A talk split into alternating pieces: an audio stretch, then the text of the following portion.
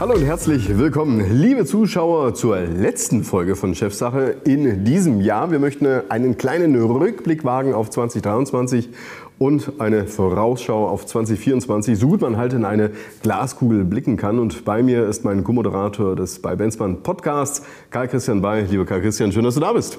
Ich freue mich auch sehr, dich zu sehen, lieber Rolf. Wie war das Jahr für dich? Herausfordernd wie das Vorjahr. Das liegt aber auch ein bisschen an dem Umfeld, über das wir jetzt sicher gleich reden werden. Die Krisen halten an, die Herausforderungen halten an und dementsprechend war auch das Jahr 2023 insgesamt doch etwas anstrengend. Habe ich schon oft gehört, auch von vielen meiner Gäste, die hier in diesem äh, Talk waren. Eigentlich alle sagen, dass es herausfordernd mhm. war. Und ich glaube, das Thema herausfordernd ist eigentlich das neue Normal. Kann man ja. das, kann man ja, das, das so ist, sehen? Das ist tatsächlich so. Und wer häufig unseren Podcast hörst, hört, weiß ja auch, dass wir über diese Herausforderungen uns ständig unterhalten. Und ich glaube auch, gerade das wirtschaftliche Umfeld ist äh, von permanent anhaltenden Unsicherheiten und Krisen geprägt, die ja fast alle auch nicht erledigt sind. Und die so vielfältig auf die Geschäftsmodelle, auf die Unternehmensorganisationen, auf die Resilienz von Unternehmen und auf die Mitarbeiterzufriedenheit, um mal so den großen Bogen zu schlagen, einwirken, dass es wirklich unternehmerisch eine sehr spannende Zeit ist, wenn man in der Lage ist, all diese Risiken in Chancen umzumünzen. Das was ich erstaunlich finde, ist, ähm, dass einerseits man ja schon eine gewisse Stimmung wahrnehmen kann, mhm. insbesondere auch in Deutschland, aber andererseits die Geschäfte ja trotzdem irgendwie laufen. Ja? Also wenn du dir jetzt beispielsweise äh, die Börsenkurse anschaust, im Dezember hat der DAX die 17.000er gerissen und die Börse ist ja auch immer so ein Stück weit ja, ein Abbild der Situation der Zukunft sozusagen. Wie siehst du es?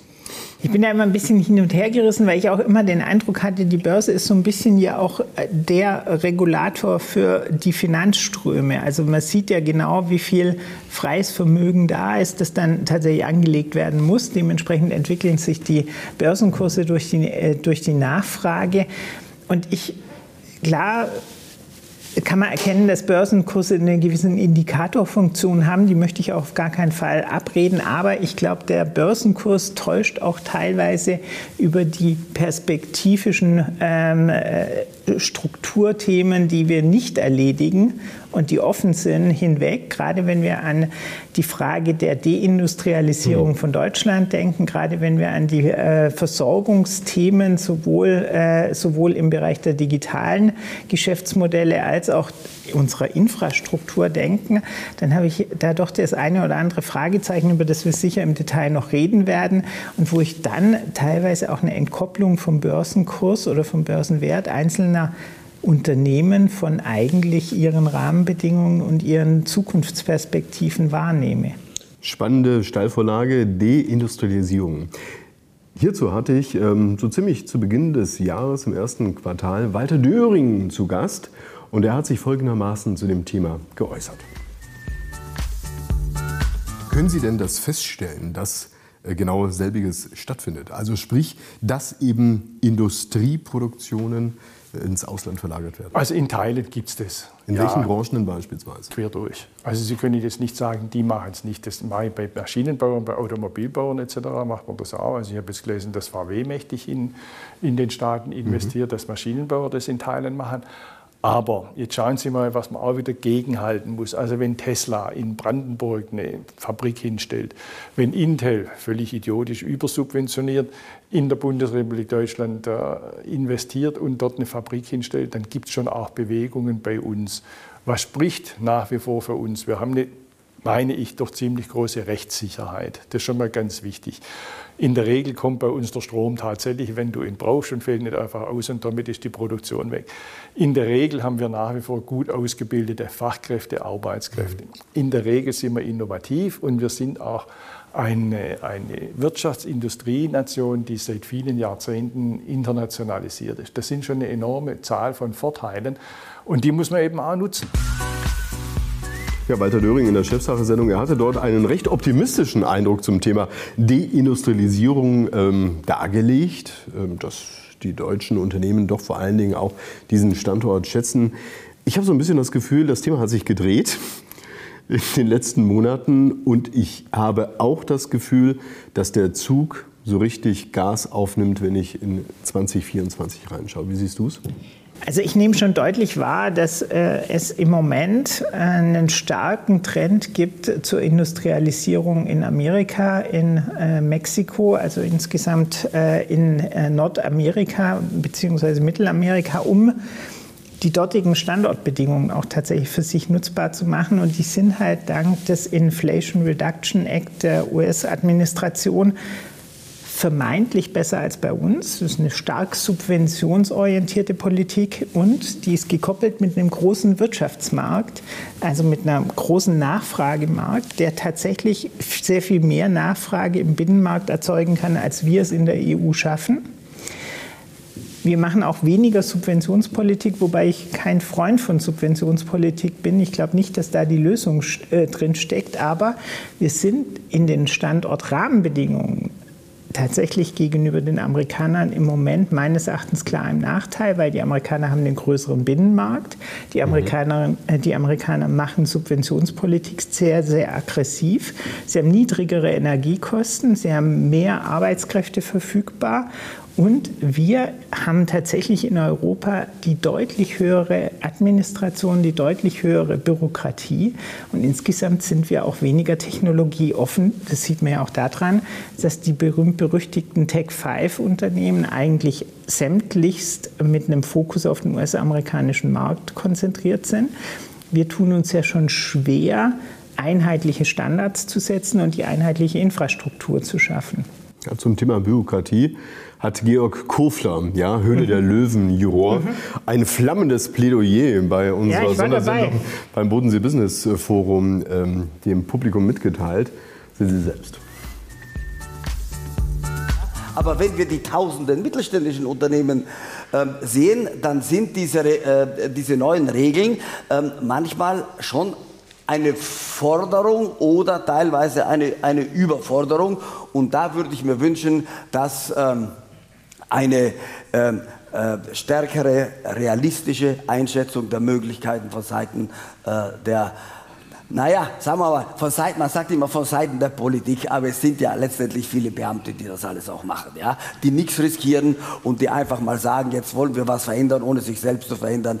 Das kann jeder, ja, aber, aber die, die, die Regeln eben so auszugestalten, dass sie erträglich sind und auch in, im Markt äh, umgesetzt werden können, das ist auch eine große Herausforderung, auch, auch verlangt auch Einfühlungsvermögen und immer Austausch zwischen Wirtschaft und äh, Politik und, äh, und den Regulatoren, die manchmal, glaube ich, etwas zu kurz kommt. Ja, Georg Kofler beim Bodensee Business Forum, eine wirklich auch schillernde Persönlichkeit, muss man sagen. Er hat ähm, dort vor allen Dingen auch das Publikum bewegt durch seine sehr geraden Statements. Ich habe so das Gefühl, sowas wird auch gerne gehört. Ja, ich ja. erinnere mich auch an Wolfgang Grupp. Auch das mögen die Leute, wenn es nicht so ein Wischiwaschi ist oder eine, eine ähm, Weichspültrommel, sondern wenn man einfach mal Kante hat und sagt, was ist. Das ist definitiv so. Und beide Unternehmerpersönlichkeiten, das schilderst du äh, sehr zutreffend. Da wird natürlich auch, ich sag mal, die Stimme des Volkes besser abgeholt, als wenn man versucht, äh, strukturelle äh, Themen, strukturelle Zusammenhänge auch mal aufzuzeigen in ihren Wirkungskreisläufen. Mhm. Aber ich bin schon durchaus bei Georg Kofler, dass wir im Moment die Herausforderung haben, dass wir in Europa und in Deutschland uns sehr stark auf Strukturen, auf Absolut. Bürokratie, auf Werte konzentrieren aber gleichzeitig damit die Innovation nicht so unterstützen, wie wir das immer glauben, sondern im Gegenteil, wir verlieren an Geschwindigkeit, wir verlieren an Wettbewerbsfähigkeit und das macht mir durchaus Sorgen. Man kann da durchaus auch eine Parallele zu Unternehmen ziehen. Also wenn du nicht weißt, wo es hingeht und welche Innovationen du sozusagen am, Stand, ja. am Start hast, dann kümmerst du dich halt um das, was sozusagen organisierbar oder auch messbar ist. Und das sind im Zweifelsfall die Kosten, das sind die Strukturen, das sind eben die gegebenen Rahmenbedingungen. Ein großer Fehler, glaube ich. Ja, absolut, zumal wir es auch einfach nicht gut machen. Also wenn wir in Deutschland die Verwaltung digitalisieren, wird sie langsamer, nicht schneller. Wenn Vor allen Dingen, wenn die Verwaltung sich selbst digitalisiert. genau. Wenn wir in Deutschland versuchen, uns unabhängig zu machen von äh, der Energiebelieferung von außen, dann wird es auch nicht direkt besser, sondern erst mal schlimmer.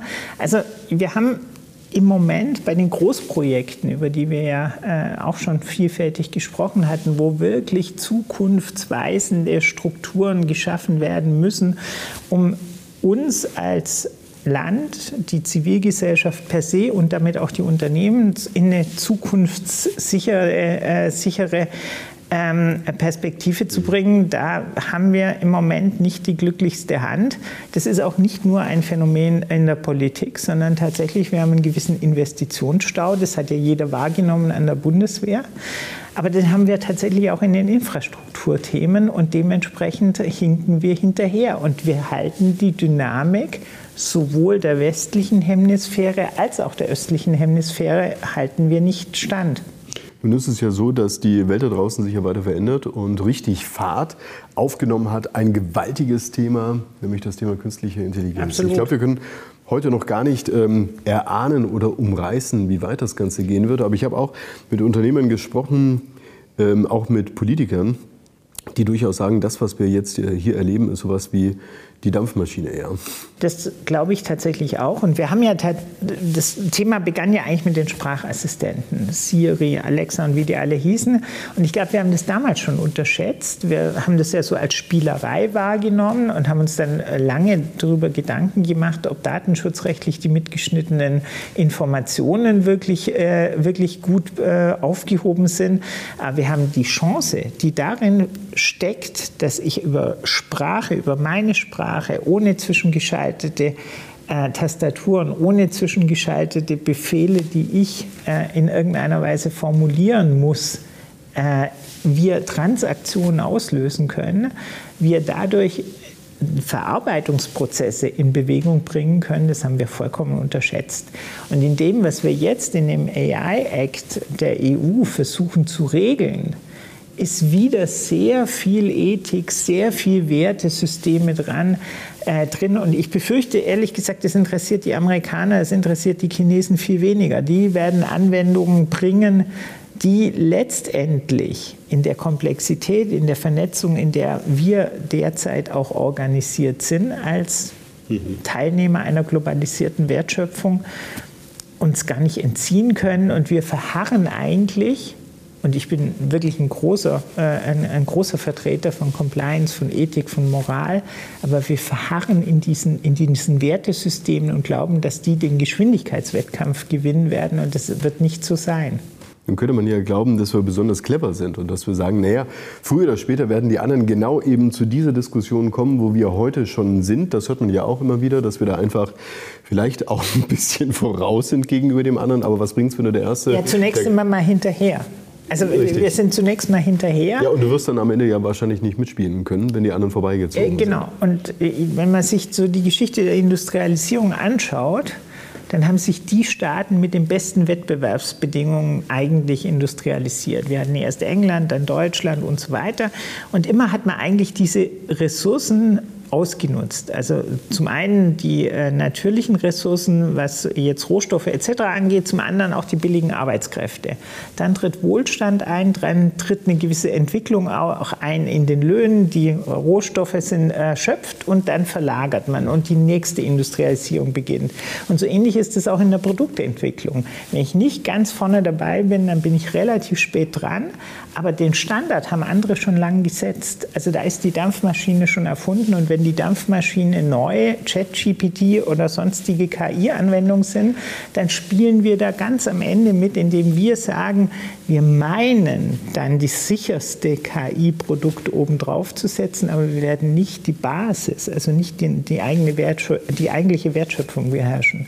Und ich sehe auch ein bisschen die Gefahr, dass wir zunehmend die Grundprodukte verlieren in Deutschland und uns auf diese Luxusvarianten konzentrieren. Mhm. Sieht man ja zum Beispiel im Automobil. Wir mhm. haben den Kampf um die E-Auto-Einstiegsstrukturen ähm, äh, ähm, vollkommen aufgegeben. Das Segment ist nicht bei uns, wird auch garantiert nicht in Deutschland gefertigt, ist dann aber auch keine deutschen Hersteller mehr beteiligt, weil die deutschen Hersteller gehen in der Zwischenzeit alle mehr oder weniger deutlich auf diese Luxusstrategie Mercedes ja ganz deutlich, die Massenhersteller noch etwas reduzierter, aber es muss uns bewusst sein, wir haben damit kein Volumengeschäft mehr.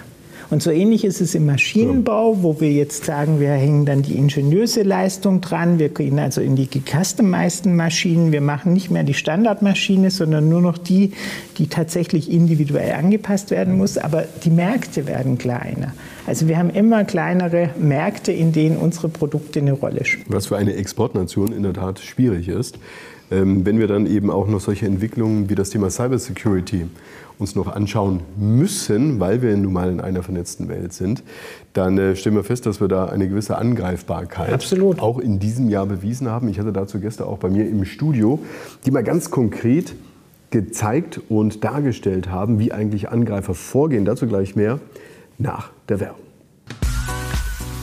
Und damit herzlich willkommen zurück, liebe Zuschauer bei Chefsache. Bei mir sitzt Kai Christian Beim. Wir unterhalten uns über 2023 und auch über 2024. Wir haben einige Themen flankiert, die ich im Laufe dieses Jahres bei mir in der Sendung hatte. Ein großes Thema, auch ein Megatrend, den wir in unserer Podcast-Reihe behandelt hatten, ist das Thema Sicherheit. Ja. Was dann natürlich besonders relevant wird, wenn du Unsicherheit spürst oder tatsächlich erlebst. auch erlebst. Ja. Mhm. Das ist ähm, gerade im wirtschaftlichen Kontext natürlich in diesem Jahr wieder gewaltig gewesen, was äh, Cyberattacken beispielsweise angeht, auch hierzulande. Und es ist ja nicht nur so, dass große Unternehmen attackiert werden. Nein, das Geld wird von den Hackern mit einer völlig anderen, sagen wir auch Organisationsstruktur im Mittelstand mhm. gesucht. Mhm. Du hast selbst ähm, auch schon die eine oder andere Attacke miterleben dürfen. Mhm beziehungsweise auch ähm, ein Unternehmen da rausbegleiten mhm. dürfen. Beschreib mal, ähm, wie du die Situation aktuell in Deutschland wahrnimmst und wo du vielleicht auch die Probleme für das nächste Jahr siehst. Also eigentlich sind wirklich alle Probleme, die wir damals auch äh, im Kontext der ersten Cyberattacken ja in verschiedenen Formaten besprochen haben, das gibt es äh, sozusagen in Ton und Bild, ähm, sind weiterhin anhaltend. Wir erleben vermehrt Attacken, auch wahrscheinlich politisch motivierte Attacken seit dem Angriff der, äh, der ähm, Russen auf die Ukraine. Wir haben gleichzeitig eine Vielzahl von, von Einschlägen, die durchaus auch immer noch eine hohe, eine hohe Schadenshöhe nach sich ziehen. Wir sind immer noch nicht in der Lage, dieser Bedrohung, dieser latenten Bedrohung tatsächlich so Herr zu werden, wie wir es eigentlich bräuchten.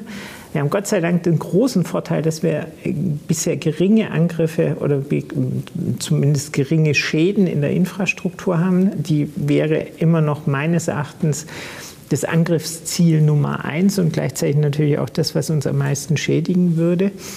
Aber ich glaube, wir sind weiterhin nicht so gut aufgestellt, wie wir es eigentlich sein müssten, mhm. um diesem äh, Szenario eines Blackouts durch einen Cyberangriff tatsächlich standzuhalten. Und für die Unternehmen ist nach wie vor so, dass trotz der ganzen Maßnahmen, die auch seitens BKA und äh, seitens BSI äh, kommuniziert werden, mhm das Bewusstsein immer noch zu gering ist, meiner Meinung nach. Und dass es immer noch so ist, wie wir es ja damals auch beschrieben hatten, dass der Mensch das schwächste Glied ist und dass tatsächlich Fehlanwendungen ähm, von Mitarbeitern immer noch die meisten Schadensfälle auslösen, die wir jetzt auch in diesem Jahr erlebt haben. Fast alles waren die bekannten Fälle durch Öffnen von Dateianhängen oder äh, äh, das Anklicken von Links oder ähnliches.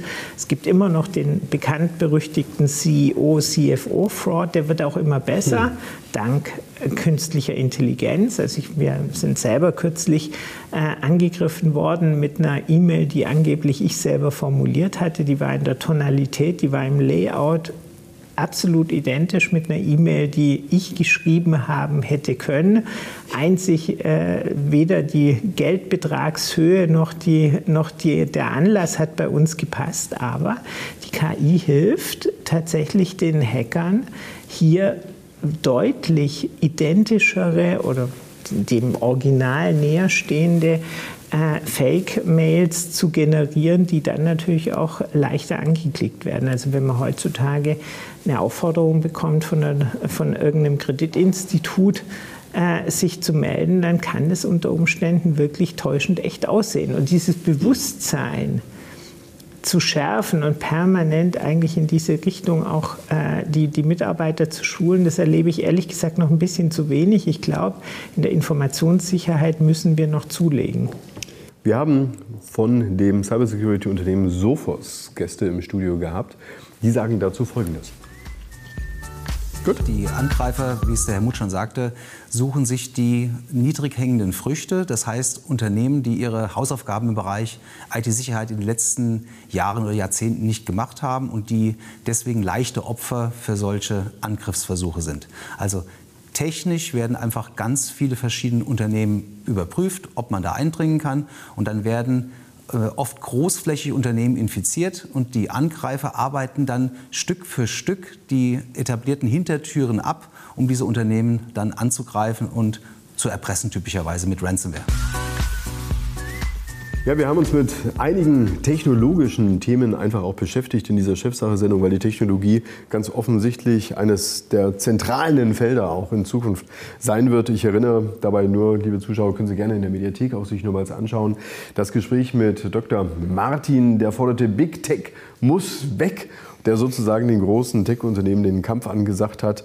Ähm, interessante interessante ähm, Idee eigentlich. Hat man da überhaupt eine Chance, wenn man gegen die großen Tech-Unternehmen vorgehen möchte?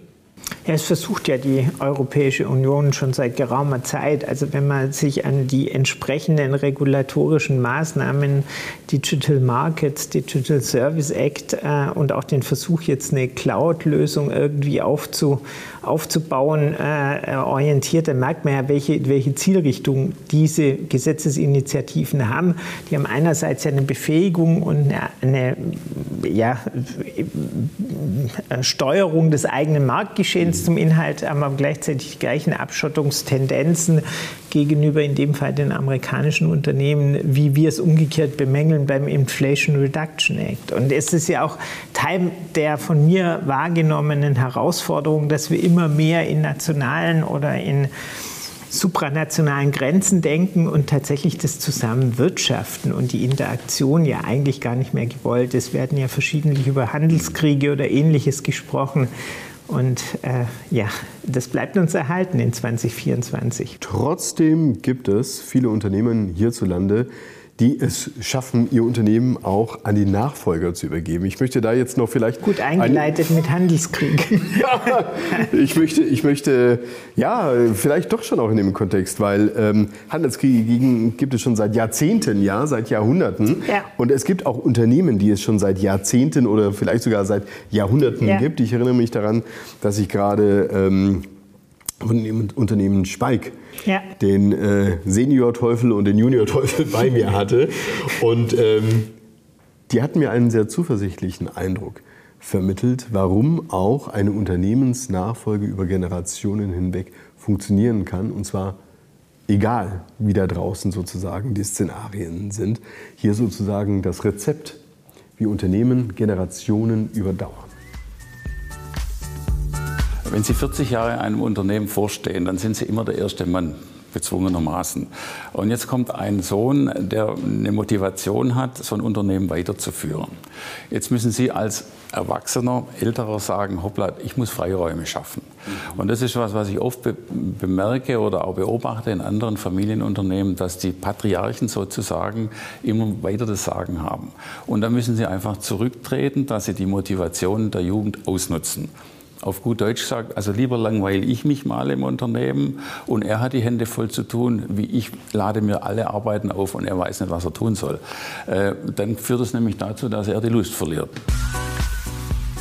Für mich kam das optimistisch rüber, mhm. wie Unternehmen auch über Generationen hinweg fortbestehen können. Lieber Karl Christian, zum Ende des Jahres und mit 2024 vor der Brust. Was nimmst du dir vor und ähm, hast du vielleicht ähm, ein Fazit für dich, welches vielleicht auch optimistischer Natur ist? Also was ich mir tatsächlich vorgenommen hatte für 2024 ist mehr Gelassenheit. Äh, ich stelle fest, dass wir so alle auch uns, uns in so eine Hypersensibilisierung und in so eine permanente Unruhe versetzen lassen. Ich glaube, ein bisschen Gelassenheit führt zu mehr Achtsamkeit und zu mehr Widerstandsfähigkeit. Und ich glaube ganz ehrlich, wir müssen uns mehr um die Menschen um uns herum kümmern. Mhm. Egal ob im Ehrenamt, im Unternehmen, in der Familie. Es zählt am Ende der Mensch und nicht die Technik. Also weniger Handy und mehr Mensch. Greet your neighbor with a smile, not with a mobile, sozusagen. Genau. Ja, um dazu noch ein Fazit auf Englisch zu ziehen. Perfekt. Lieber Karl Christian, dem kann ich nichts hinzufügen. Wir sind schon am Ende unserer Sendezeit angelangt. Herzlichen Dank für das Gespräch und dir einen guten Rutsch ins neue Jahr. Ich freue mich Danke auf dich im neuen Jahr. Liebe Zuschauer, das war es wieder soweit hier bei Chefsache. Selbstverständlich hatten wir noch viel, viel mehr Gäste in unserer Sendung. Welche genau, schauen Sie einfach in unserer Mediathek vorbei unter regio-tv.de slash Chefsache oder in unserem YouTube-Kanal Chefsache. Dort sind auch alle Podcast-Folgen mit Bild sozusagen hinterlegt. Kommen Sie gut ins neue Jahr. Freue mich auf Sie. Bis bald wieder. Tschüss.